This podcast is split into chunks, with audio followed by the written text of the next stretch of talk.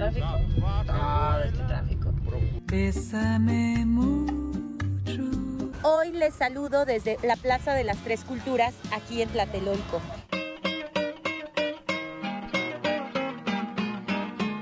Esta noche en la entrevista tengo a Melinda Tiburcio. Marisa Moore. Hola, un placer estar aquí contigo. Eres el postre perfecto en mis mañanas.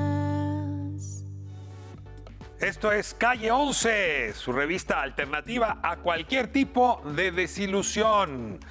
Esta semana, el lunes, se conmemoró el Día de las Mujeres Indígenas y este programa está dedicado a ellas.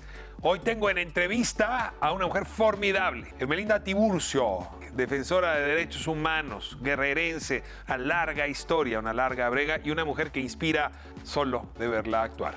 En calle nos fuimos a través del Zoom a Hidalgo, allá se sigue trabajando el Ixtle, hay ayates, pero también hay esponjas, hay estropajos, en fin, una cantidad enorme de productos que se siguen haciendo como se hacían hace ocho generaciones y que por cierto, si fuésemos más justos, deberían darles de comer mejor.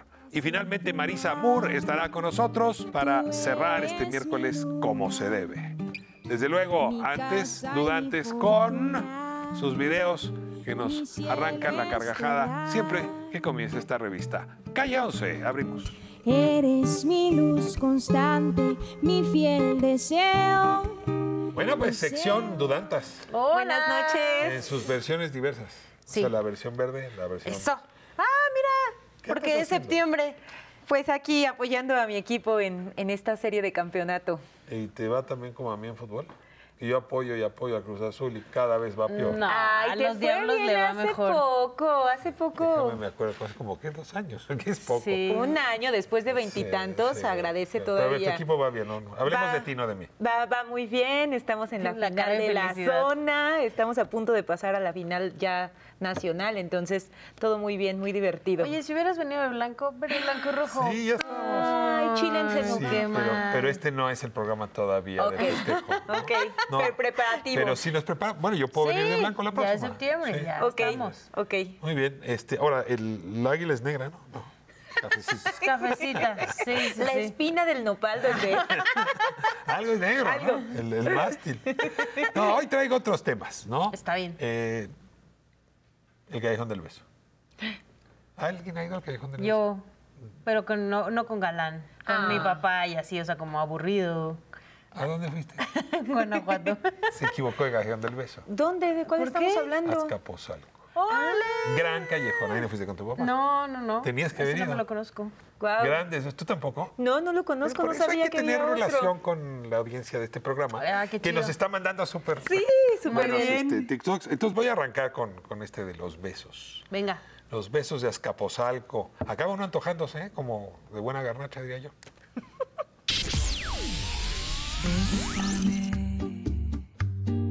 Bésame mucho. Hola gente bonita de calle 11. Les quería contar de un lugar cerca de mi casa. No, no es Guanajuato. Es la hermosa Azcapotzalco, Ciudad de México. El Callejón del Beso. En el cruce de 16 de septiembre y recreo. Aquí Frida besa a Diego. El güero la morena. Dos rockeros, dos urbanos, dos viejitos. Todo el mundo se besa y se abraza. Besos, no balazos. El amor no discrimina. muy lejos de ti. Me hace pensar en esta imagen del muro de Berlín, y no sé por qué a Chan Lennon y Yoko. Besos, besos y más besos, hasta para las y los que pintan por encima del mural. Saludos desde el norte de la ciudad. Amor y paz. Bésame mucho. Dicen que la belleza está en la contradicción. Entonces uno ve las imágenes y pues sí, entra en fase emocional, sí, por sí. no ponerme con Bonito. Y con esa palabras más. musiquita Sí, así cachonda, pues. Y luego oyes a la, a la chica que no sé, con la voz de Cyborg, ¿no? Besos. Pues ¿no? No abrazos, digo balazos. Las máquinas, las máquinas también tienen derecho a amar, ¿no ves estas personas locas que luego se casan ya con sus sistemas operativos Sí. o con sus robots? Ah, con razón hay tantos niños llamados Alexa. Ah, puede ser. Pero fíjate que yo sí lo conozco, pero no sabía que se llamaba así. Había visto el mural porque tengo un ¿eh? amigo que vive por ahí y lo había visto, pero no sabía que también era Callejón del Beso. Qué mal. Ahora, puede ser que de la envidia o de la empatía, ¿no? O sea, dependiendo de la fase de tu vida en la que sí, estás. el momento O sea, en yo creo que que puedes- estás. puede irritarte mucho, ¿no? Sí, sí, sí. O sea, ¿por qué Frida sí, yo no? La gente besuqueándose y tú tristeando. Pateando tu tarro, dirían por ahí.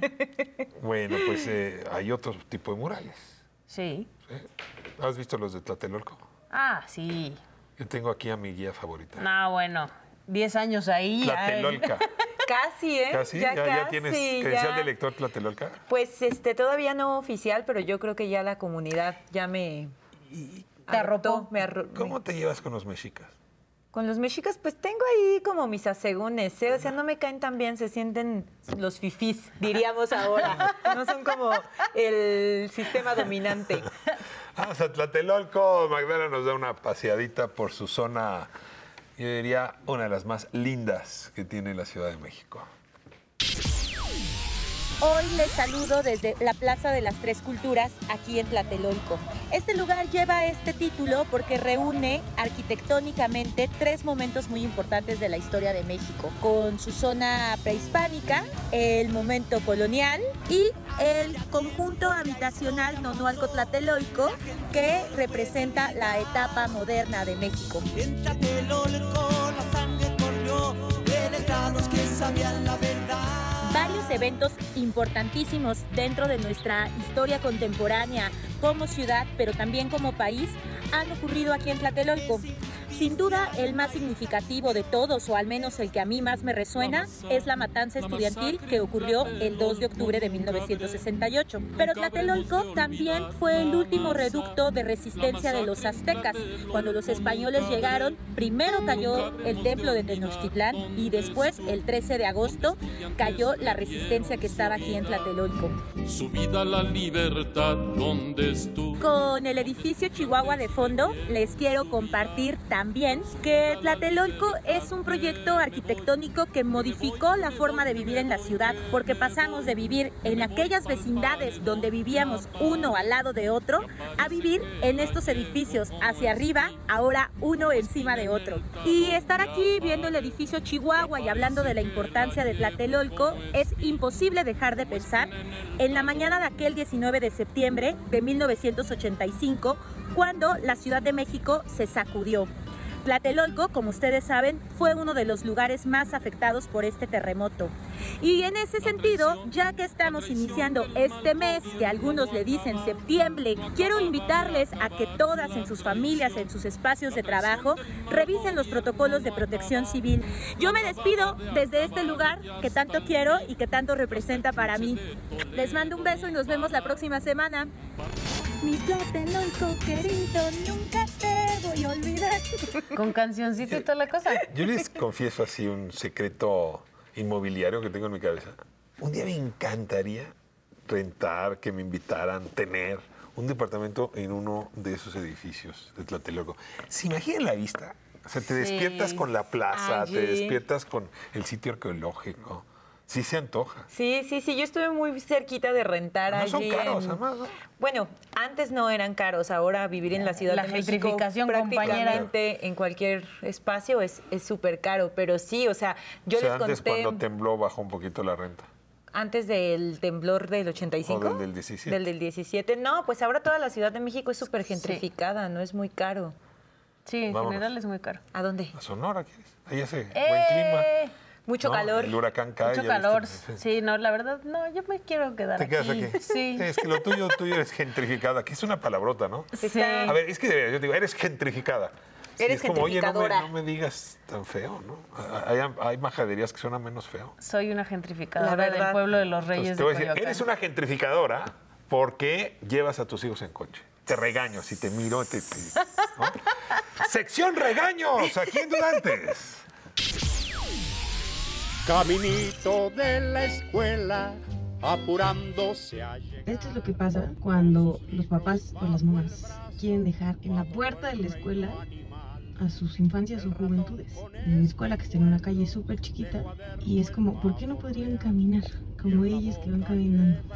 Una cuadra tendrían que caminar y se evitaría este relajo. Y además, bueno, si contamos los que dan vuelta a la izquierda como este camión y estorban el paso, pues pero entusiasmados de ir por primera vez, caminito de la escuela, pataleando hasta el final. todo este tráfico, todo este tráfico. en circuito se hace por una escuela, donde además tienen seguridad, se supone, tienen un carril confinado para dejar a sus infancias, pero de todas maneras estacionan en doble fila, provocando todo este caos. Caminito de la escuela. ¿Qué tiene que pasar para que las madres y los padres de familia, o en general los familiares de las infancias y de las juventudes, dejemos de hacer tanto tráfico afuera de las escuelas? ¡Qué locura! De verdad, qué locura. Volvemos locas las ciudades. eh, de por sí, además, eh, no utilizamos el transporte público, no utilizamos la bicicleta, no vamos caminando, todas y todas vamos en coche. Y armamos un relajo en las ciudades solo porque queremos dejar a nuestro infante en la puerta de la escuela. No puede caminar ni unos metros. De la escuela, apurándose a llegar, con sus libros bajo el brazo, va todo el Anuncio patrocinado por el Colegio Simón Bolívar. Me quedó claro, ¿no? A ver. Por la Asociación de Padres de Familia. Quiero- Eran varias te- escuelas, no solo era esa nomás que ahí salió el Ahí letrero. el- Con honestidad. ¿Tomaste el video mientras llevabas a tu hijo a la escuela en coche?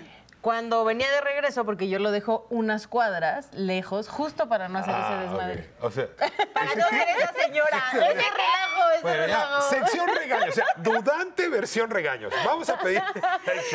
No, no quiero que Pero nunca si me yo sí me siento regañe, por culpable. favor. 29 millones de infantes regresan el mismo día a las escuelas y neta colapsan las ciudades. O sea, sí es. Por gente como tú, los niños de sexto de preparatoria se siguen sintiendo infantes.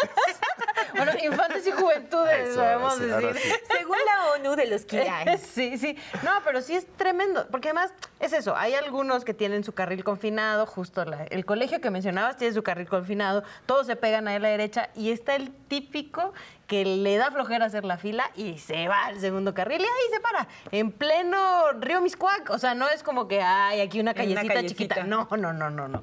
Pasas la escuela y. se destapa. Hay Ya uno, vías. hay uno peor, ¿eh? Cuando, hay uno peor. ¿Cuál? El que le quiere dar tres veces el hijo antes de que se Ay, vaya. sí. Y tu sándwich, viejito, y tu Sí, sándwich. que lo llaman, que lo llaman para que se cruce de su lado de la ventana y entonces no solamente es el tráfico, sino cuidar al- Transporte público, camine. Pero evi- incluso las escuelas, muchas de ellas les obligaron por un reglamento a utilizar transporte privado. ¿Por qué? Para que no hicieran esto. Ya se olvidó esa regla. Que eso era en época de Marcelo Ebrard. Ajá, se Y olvidó. el gobierno de la Y ciudad ya. ha cambiado de mando, Pues sí, creo. pues sí, pero por lo Cosas menos... de la presencialidad, ¿ven? Esto no nos pasaba en Zoom. Bueno, ya sabes. ¿Regaño semanal? Así, de una vez lo escribimos. A ver, ¿de qué otros regaños? No te tengo regañón por dar vuelta a la derecha y me sentí identificado. Lo de llevar al hijo al coche ya no tanto, Por pero... no separar bien la basura también nos También han regañó. regañado. Sí. Ya, ya, Ishel. Les estoy dando consejos. Dime la verdad. ¿Nos regañas a nosotros para no regañar a tus hijos? ¿O invitamos a tus hijos para nos que nos cuenten cómo los regaños Creo que los pueden invitar. La próxima ocasión, dudantes con... sí, con los hijos de Shell. Para ver cómo los regañan. Ahí nos vienen unos monos así de sexto de preparatoria. Nos damos, a- nos damos al siguiente segmento en la calle. No se lo pierda.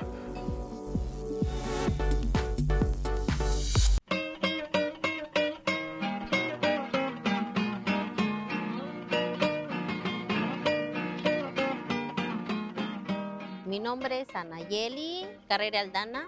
Soy originaria del estado de Hidalgo, del Mezquital, municipio de San Salvador. Trabajo lo que es la fibra de maguey, que es el Ixtle, el cual trabajo con un grupo de mujeres que son madres solteras y alguna que otra que es ya de edad avanzada, el cual estamos ayudando para que ellas tengan un poco de economía para su sustento, para sus hijos y para lo que requieran.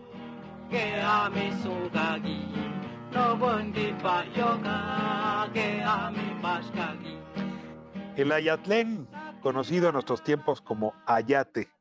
Es quizá una de las materias más antiguas en este territorio nuestro mesoamericano.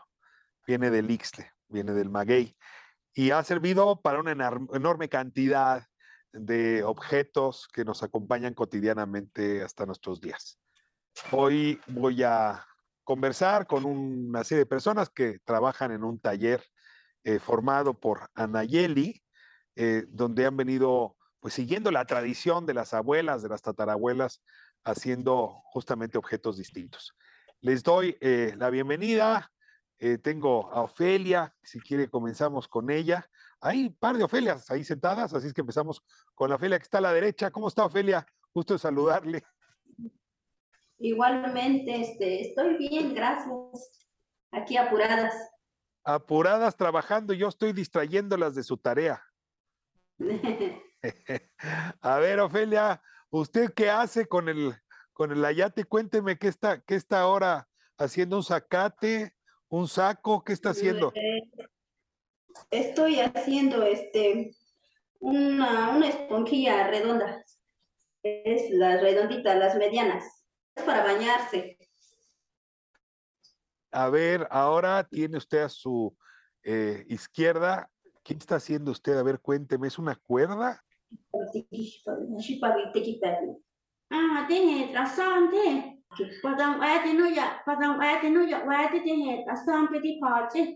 ¿Qué dijo Ofelia? Ahora cuéntenos. Ella está hilando ahorita para, para ahora sí que está hilando el, el isle para hacer este, pues las, puede ser para el ayate, para las esponjillas, para las cositas que hacemos. Ella es la que hila. Pregúntele cómo aprendió a hilar el ixle. Ah. Dice la señora que ella lo aprendió de su difunta abuelita. ¿Cuántas generaciones atrás hay eh, de ustedes haciendo trabajo con el ixle? Pues yo, desde que tengo memoria, mis difuntos abuelitos que ya no están conmigo, ellos ya hacían el ayate, este, hacían este, las, los famosos lazos y hacían este, eh, las escobetillas. Toqué puertas a lo que antes era INPI y CDI, el cual ellos me dijeron, sí, elabórame tu proyecto y regresas. Fue ahí donde yo dije, ¿a qué regreso? Si desde el primer momento me dije, crea tú. O sea, venimos de un pueblo indígena en el cual a lo mejor no tenemos los conocimientos y ellos tenían esa como que esa obligación de apoyarnos y no lo hicieron. Yo decido viajar y vivir en la Ciudad de México para poder darles como que un poquito más de reforzamiento a lo que es el producto. ¿Qué objetos hacen ahora ahí en el taller? Además de los tradicionales, ¿no? Decía usted, la cuerda, la escobetilla, ¿qué más se puede hacer? ayate, guante, estrella, carpeta, bolsas, este, espalderas, de todo eso hacemos. Oiga, ¿y si deja andar haciendo esos objetos el mercado? ¿A quién se los vende? ¿Y si deja para vivir?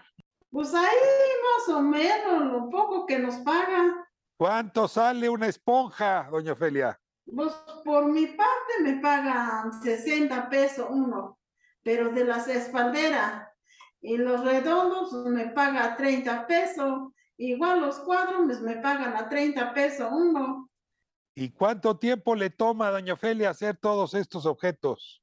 No, pues este, pues, todo el día hago como tres, este, cuadros, pues todo el día hago, bueno, dos redondos grandes. Soy la cuarta generación de mi familia. Mi bisabuela lo trabajaba, pero como uso personal para ella, el cual elaboraba el telar de cintura, el tradicional en peineta. Después de eso se lo hereda a mi abuela, el cual ella empieza a innovar y decide apoyar a mujeres. Y viaja aquí a la Ciudad de México a, buscar oportunidades y empieza a tenderse en el suelo y a ofrecer el producto. Después de su partida, mi mamá retoma las riendas de nuevo e vamos innovando. Creamos cepillos, este, utilizamos este, ya madera, fibra de nequén, lechuguilla y lo que es el tradicional que es el maguey. Cuéntenos en dónde están, en dónde está el taller de ustedes. Pues ahorita estamos en mi casa. ¿Y su casa en qué municipio está? El municipio es San Salvador Hidalgo. O sea, ustedes están en la zona Ñañú del estado de Hidalgo. Sí, soy su mamá de Anayeli. Ándele, o sea, usted nos puede platicar de Anayeli, que fue la que empezó con este taller, según entiendo. Bueno, desde mi difunta mamá que yo tenía. Ella era la que iba ya en Coyoacán a vender. Y de ahí ya no está ella, pues yo voy allá en Coyoacán y está con mi, con mi hija. O sea que el mercado es en Coyoacán, en la Ciudad de México. en la Ciudad de México. ¿Y sus Pero clientes quiénes hay- son? A ver, cuénteme quiénes son los clientes. Mis clientes. ¿Eh? Hay, hay muchos, pero yo no sé cómo se llaman, pero le, bueno, la gente le gusta mucho lo que es natural, porque le sirve mucho para, para, para exfoliarse, para la circulación, para la celulitis, es la que muchas personas compran para eso. Pues nos gustaría vender en línea, tener sí, una página para dar a conocer tus productos y, ¿por qué no?, poder que nos ayuden para exportar. Porque no creo que nada más sería una ayuda para nosotros, sino sería para todo el mundo. ¿Por qué? Porque nuestra fibra es natural. No contaminamos al planeta, ayudamos al medio ambiente. Y estamos peleando mucho con los productos chinos que ahorita están en el mercado y que quieren apropiarse de nuestros productos, pero no nos vamos a dejar. Oiga, pues me falta todavía otra invitada más que está ahí junto a usted. ¿Me la presenta? ¿Cómo se llama? Reina Francisco López. Reina, ¿cómo está? Gusto en saludarla.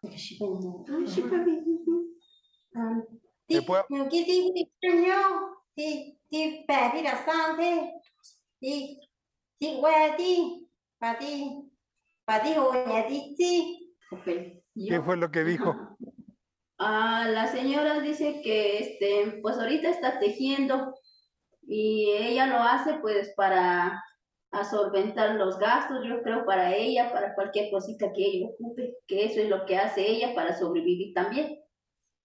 Pues es una larga tradición la de ustedes, que sobrevive, que tiene clientes, que da de comer. Solo falta que les paguen más por los productos, ¿no? Pues sí, porque es mucho esfuerzo para lo poco que a lo mejor les pagan ahí a la compañera que sale y busca cómo venderlo, ¿no? Porque pues yo los hago, pero la señora que va a vender es ella la que pues yo no sé cómo le haga, porque pues yo creo que ha de ser difícil ir a vender y no sé si come o no, no sé, y pues ella sale a vender, pero si ella tuviera trabajo todo el año, pudiera vender, pues nos iría bien a nosotras también, pero si ella no, no tiene dónde o no sé cómo le hace para vender, más con la pandemia que ha habido estos tres años casi, pues sí, nos ha ido muy mal, nos ha ido mal porque ella no ha podido vender. Y si ella no vende y no puede vender, pues tampoco nosotros no podemos vender. De hecho, de, bueno, yo de mi parte dejé de tejer pues casi tres años, porque pues ¿para qué tejo si no, dónde lo voy a vender? ¿O quién me lo va a llevar? Claro, además, pues es hecho a mano, ¿no? Debería pagarse como un producto hecho a Pues mano. sí, porque es muy laborioso, es, es desgastante también, es desgastante para el que lo talla, hay que lavarlo, y pues, quiere muchas cosas para que quede bien. Esta es la fibra natural. Este es el malacate. Ya vamos hilando sobre el malacate.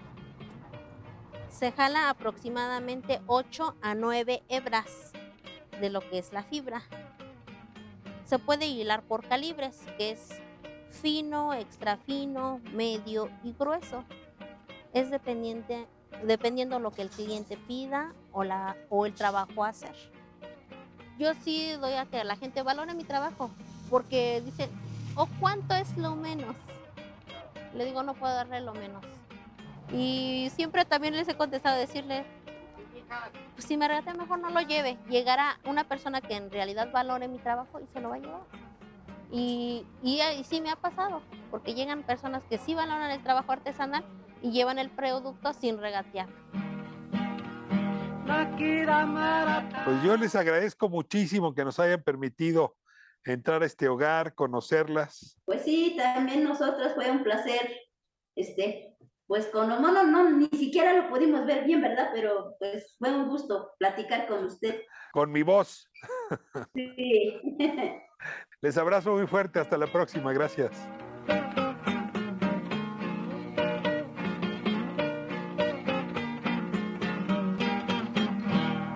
Estoy hecha de amor, tengo el alma risueña.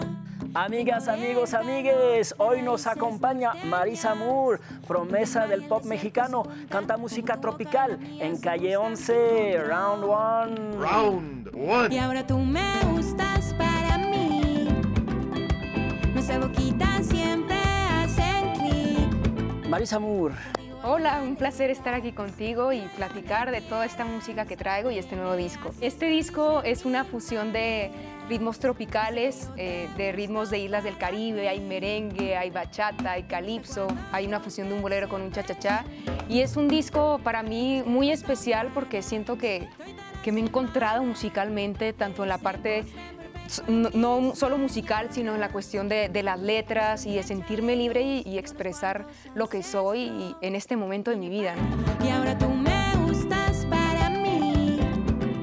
Vengo del norte del país, soy de Hermosillo, Sonora, mucho calor, desierto completamente, pero justo el venirme a, a Ciudad de México se me abrió un nuevo universo. Yo sentí que, que volví a renacer en esta ciudad, me ha dado muchas cosas bonitas y parte de, esa- de esas cosas bonitas es descubrir la diversidad cultural ¿no? en la gente y, y en la música.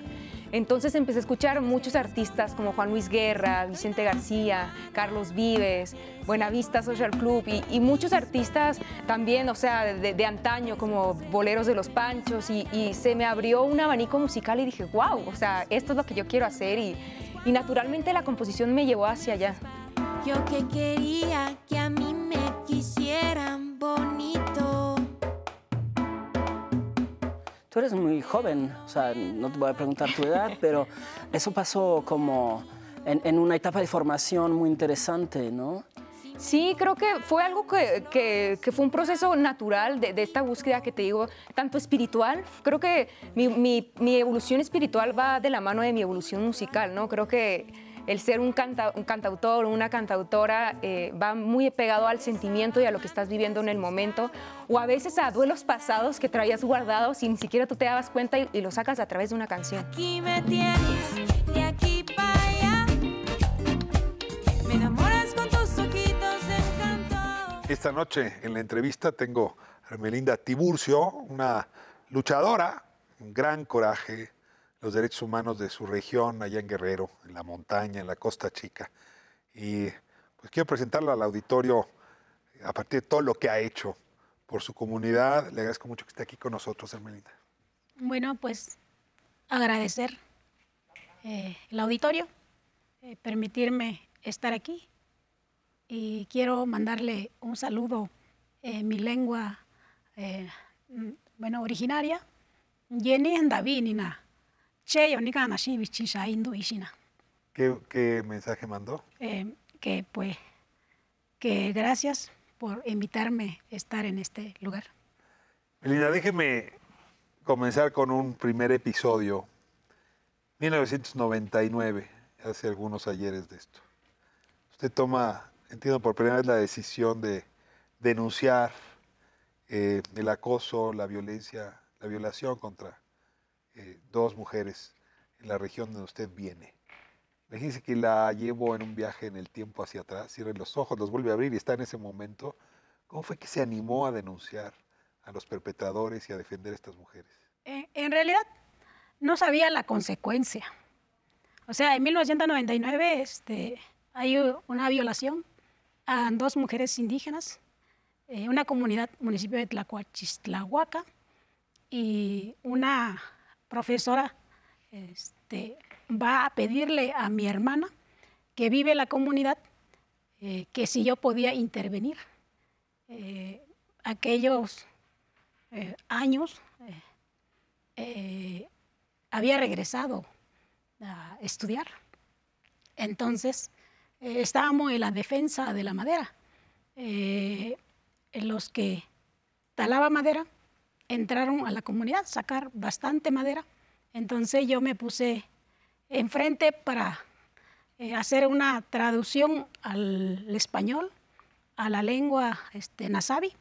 Entonces yo no era defensora, no sabía. Era traductora. Era tra- sí, o sea, hacía una interpretación entre el español y, y el nasabi. Y estas dos mujeres necesitaban quien tradujera, tradujera su demanda hacia otro la- lenguaje. La, la profesora de la comunidad fue a pedirle a mi hermana que yo fuera a ayudarles a los señores a hacer la traducción a la ciudad, este, porque el ejército mexicano había entrado a la comunidad y mataron a dos jóvenes y violaron a dos mujeres.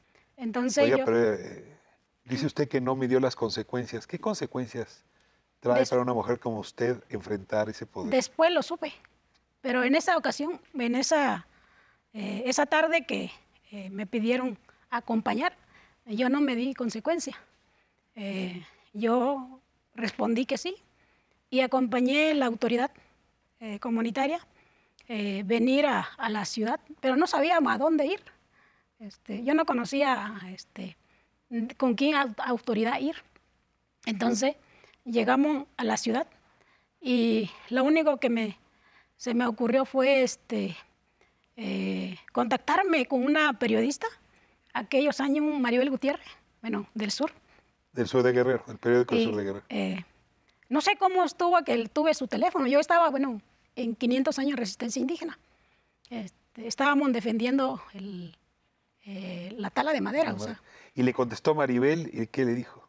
eh, me contestó Maribel y me dijo este, que qué había. Le dije, bueno, lo que pasa es que hay una ah, violación del ejército a dos mujeres y asesinaron a dos personas. Y nosotros queremos ir a recoger el cuerpo que está en Acapulco. Y me dijo, ya pusiste la demanda. Le digo, ¿a dónde? Entonces, este, y ya me hablé a otra persona. Este, ella me dijo, bueno, pues dime qué pasó. Este, quería nota, ¿no? Pero yo no sabía qué era nota, o sea, Ni que era denuncia. ni qué era denuncia. Entonces alguien más me asesoró y yo fui la, este, el Ministerio Público. Eh, entonces llegué, había este, eh, pues abogados. Entonces me decía, ¿qué necesita? No, pues queremos recoger dos cuerpos de dos personas que fueron asesinadas por el ejército. ¿Y las dos mujeres que habían sido violentadas, ¿Violadas? dónde estaban ellas? Estaba en la comunidad, pero la trajimos. Fueron a Acapulco también, No, llegamos en Ometepec. Ometepec. Entonces este, entramos al Ministerio Público, nos comenzaron a preguntar cómo estuvo. Entonces yo comencé a traducir entre la Nasabi y el, este, el, el español. Entonces las mujeres dijeron, es que mis hijos fueron a, a este, al campo y como, vi que, como vimos que entró el ejército, nosotras fuimos y el- antes de llegar al el, este, el terreno, este, eh, abusaron de nosotras. O sea, no dijeron abusaron, dijeron se aprovecharon de nosotras. Entonces, este, eh, dijo el Ministerio Público, bueno, entonces páselo con un médico este, que la Y el médico legista confirmó la violación. confirmó la violación. O sea, Había evidencia. había evidencia, Oiga, y en- entiendo que pero tam- la autoridad, aquellos años, la autoridad comunitaria, el comisario municipal, lo que estaba reclamando era el cuerpo. O sea, los, de los dos difuntos. de los dos que vean que el ejército lo mató, este, lo trasladó. Entonces nosotros, yo fui con la, yo fui a la comunidad y fuimos a recabar evidencias. Este, fuimos al lugar de los hechos y el ejército mm, mató a los dos jóvenes, lo cargó y lo trajo a comunidad a comunidad como evidenciar si, eh, pues ahora me doy cuenta que es meter miedo. Miedo. Pero aquellos años eh, nosotros decíamos, bueno, eh, llegamos a una comunidad que se llama La Soledad y le preguntamos a la gente que si el ejército había pasado ahí. Dijo, sí, en la comisaría trajeron dos Los cuerpos. cuerpos. Sí. Déjeme dar un salto. Usted denuncia ante el Ministerio Público y por lo que entiendo también ante los medios de comunicación. ¿Cuáles fueron las represalias contra usted por haber hecho esto? Eh, orden de aprehensión. ¿Mm? Ajá, Por andar denunciando. sí, ¿De qué le acusaron, oiga? eh, sedición, motín, guerrilla y lo que resultara. Oiga, pero esos son 60 años de prisión. Ah, en realidad nunca supe cuántos años me iban a meter en la cárcel. Pues, oiga, sedición, motines, como 50 años. Y ¿Qué lo edad que me- tenía entonces, Hermelinda? Ah, yo creo que eran 24 años. Brava. Este, ¿Y andaba usted en la guerrilla? ah, yo creo que es otro asunto, ¿no? De, es un tema que hay que discutir más allá, pero Si eso es guerrilla o no. así, eso es este, guerrilla o no, pero... Este, Pero y- se acostumbra a acusar de guerrillero, motines, sedición a cualquiera que denuncia. Ah, yo creo que traía también la eh, cuando nosotros en, en las comunidades eh, fuimos y tapamos la carretera para que eh, los carros de madera ya no pasara. eh, había como también ya eh, yo ya estaba en la lista. Pero a ver, dígame una cosa. Entonces, el ejército estaba protegiendo a los que estaban llevando la madera. Estaban ahí. Yo creo que era un- todo un conjunto de, de cosas. Estaban aliados. Ah, sí, porque había empresas este, eh, muy grande que sacaba, este, no sé, 50, 100 camiones a- al día. Déjeme me corto y me cuenta de regreso. Me dice, ¿qué pasó después de esa experiencia? 24 años. Y ya estaba enfrentando al gigante verde. Corte y regresamos. Estoy hecha de amor, tengo el alma risueña. Vengo del calor de raíces norteñas, donde el mar y el desierto se juntan, como tu boca y la mía se gustan sin control. Tú me haces reír y me comes a besos. Siempre dices que sí a mis deseos traviesos. En culturas distintas nacimos, pero en segundos tú y yo nos fundimos como el sol. Y ahora tú me gustas para mí. Nuestras boquitas siempre hacen clic. Contigo hago maletas y voy a donde quieras, porque me haces feliz en mil maneras. Y que yo te gusto para ti. Te gusta cuando yo te enciendo el switch y nos queremos con ganas toda la semana. Eres el postre perfecto en mis mañanas. Estoy hecha de luz de unos cuantos ancestros. Vine para cantar, traducir sentimientos. Si tú hablas, escucho armonías. Qué bonito es crear melodías y sentir. Tengo el coral reach. Desde que somos exclusive, cumples cada wish. Tú me das un all inclusive. Tú me gustas para quedarme contigo, para quitarnos el frío y a vente a mi casa a vivir. Y ahora tú me gustas para mí. Nuestras boquitas siempre hacen clic. Contigo hago aletas y voy a donde quieras. Porque me haces feliz de mil maneras. Y sé que yo te gusto para ti. Te gusta cuando yo te enciendo el switch. Y nos queremos con ganas toda la semana. Eres el postre perfecto en mis mañanas.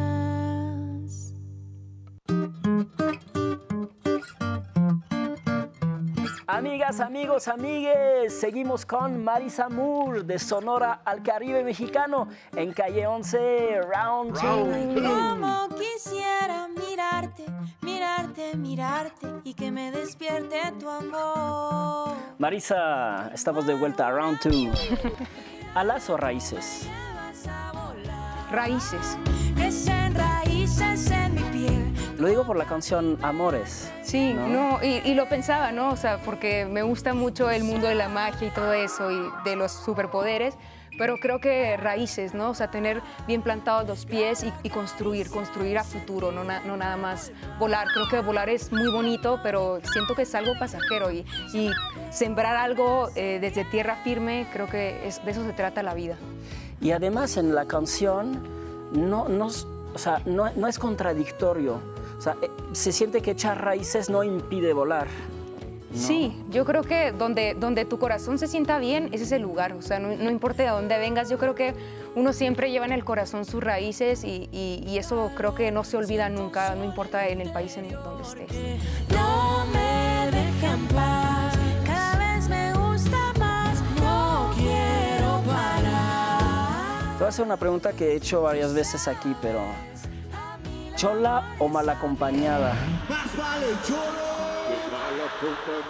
Porque has practicado mucho el dueto.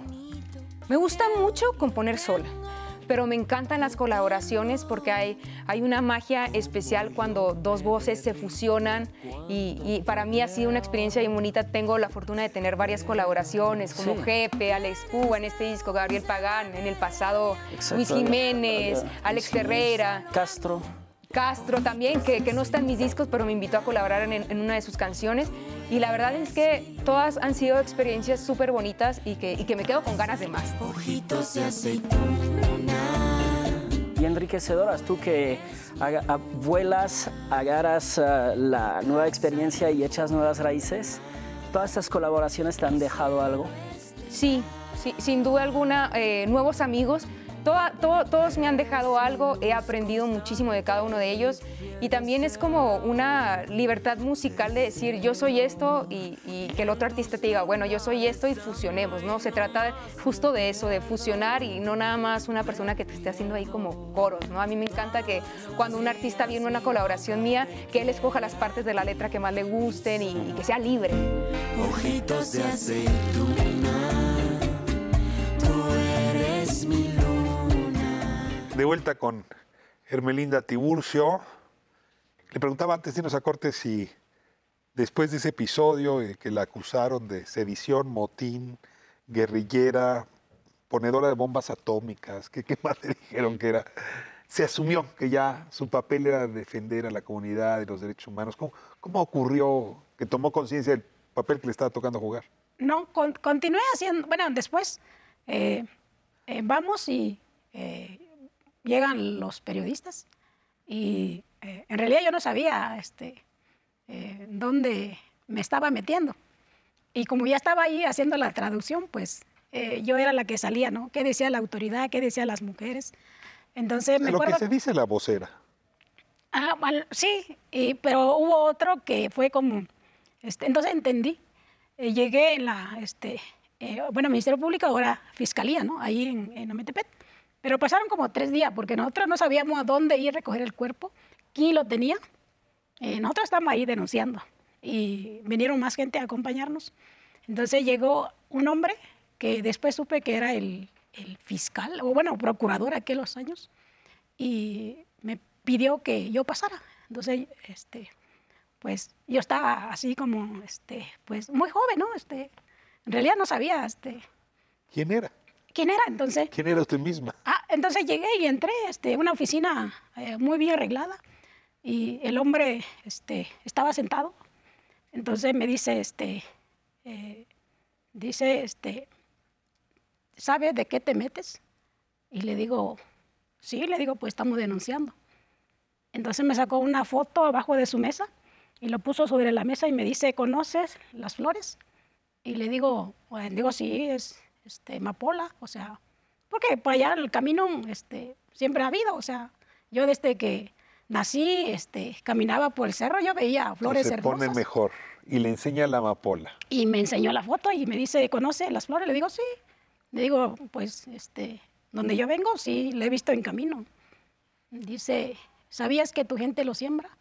Le digo, no, porque eso este, ha nacido sola en, en muchos lugares. Entonces le digo, pero la foto que usted me está enseñando, le digo, no es la montaña, ahí es un lugar plano, porque bueno, estaba así como un plano y hermosas las flores, ¿no? Y bueno, donde yo vengo, pues cerro, pinos, eh, había en, en- en los caminos, o sea, donde nosotros ¿Qué íbamos. quería decirle con eso de sabes en qué te metes? Eh, no, pero eso no es lo grave. Agarró la foto y lo metió abajo de la mesa y sacó un arma y lo puso en la mesa. Y me dijo, ¿conoces este, qué tipo de arma tengo? Le digo, no, porque no es mía, es de usted. Este, dice, dime qué calibre es. Le digo, no, porque usted lo tiene. Me dijo, eso es lo que usa tu gente. Le digo, pero yo no lo trae, lo trae usted. Me dijo, ¿sabes que estás sola aquí? Le digo, sí, pero mucha gente de afuera vieron que yo entré aquí. Este, me dijo, ¿No le bueno, temblaban las piernas?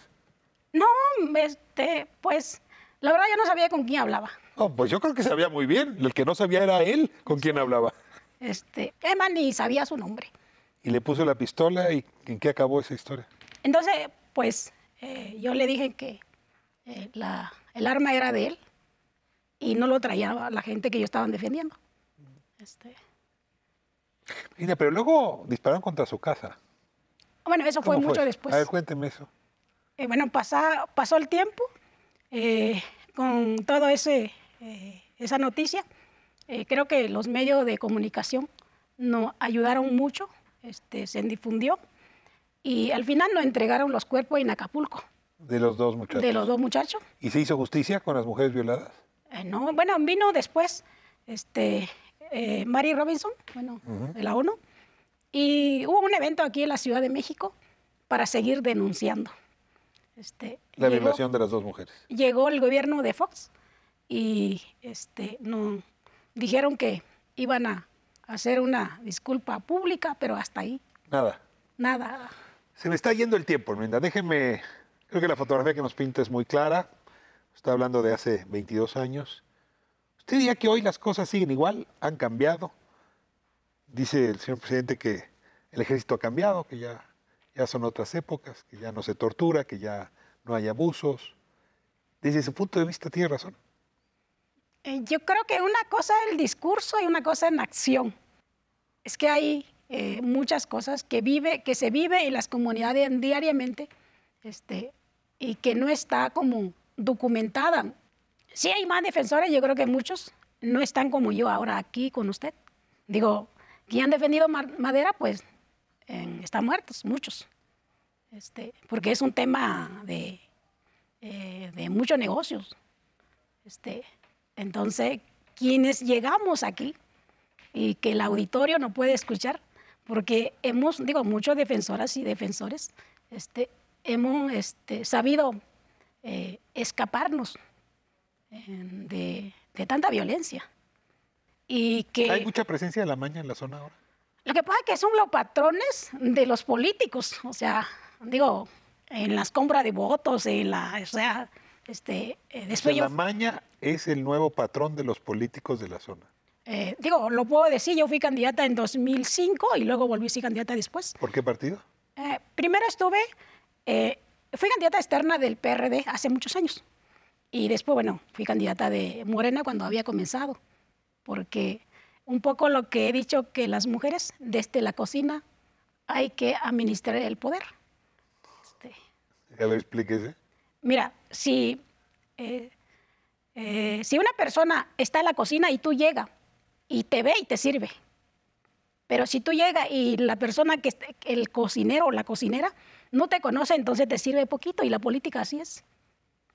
Entonces, eh, para que las mujeres indígenas podamos tener equidad, este, mm, bienestar, las mujeres indígenas tienen que llegar al poder.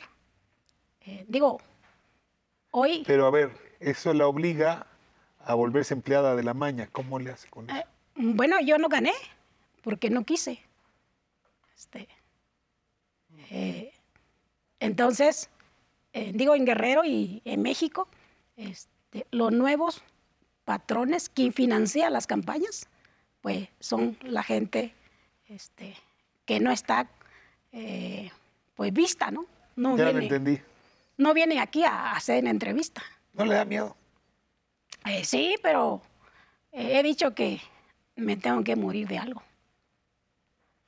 Ah, bueno, igual, ¿no? Ha habido entrevistas que he dicho que si volvieran a hacer, haría lo que hago ahora. ¿Dónde, ¿Dónde está su casa? Mi casa está en, la, en, en las carreteras, en la calle, en la comunidad. De plano. ¿Cómo? De plano, como nómada, no, no me diría estoy en Ometepec o estoy en... Ah, no, en realidad traigo. es- la gente que me conoce, este, conoce que llevo mi, mi maleta, mi ropa. Una pregunta muy rara con la que voy a terminar.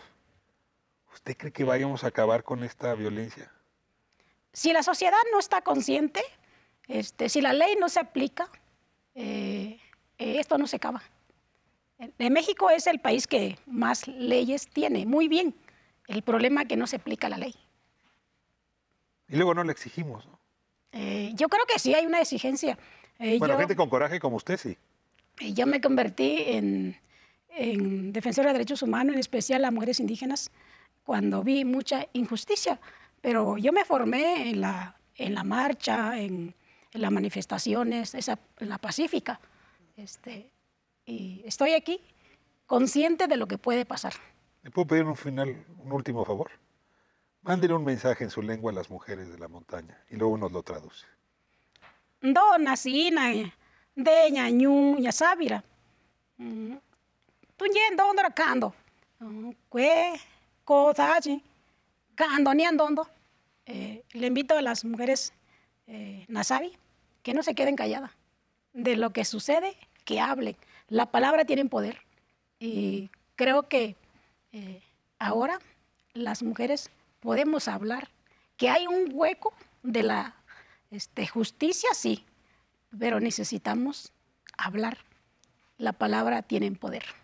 Bienvenida Tiburcio, ha sido un privilegio para mí poderle entrevistar esta noche. Muchísimas gracias. Eres lo más bonito que hoy yo tengo, yo tengo.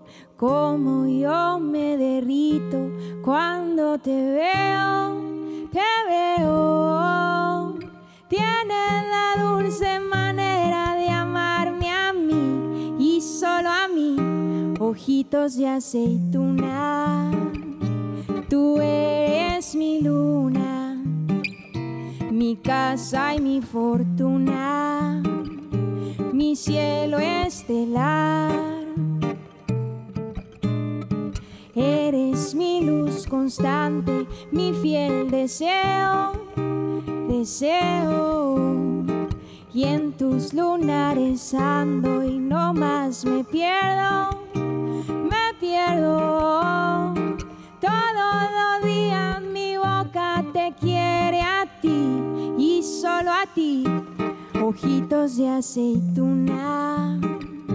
Tú eres mi luna, mi casa y mi fortuna, mi aurora boreal.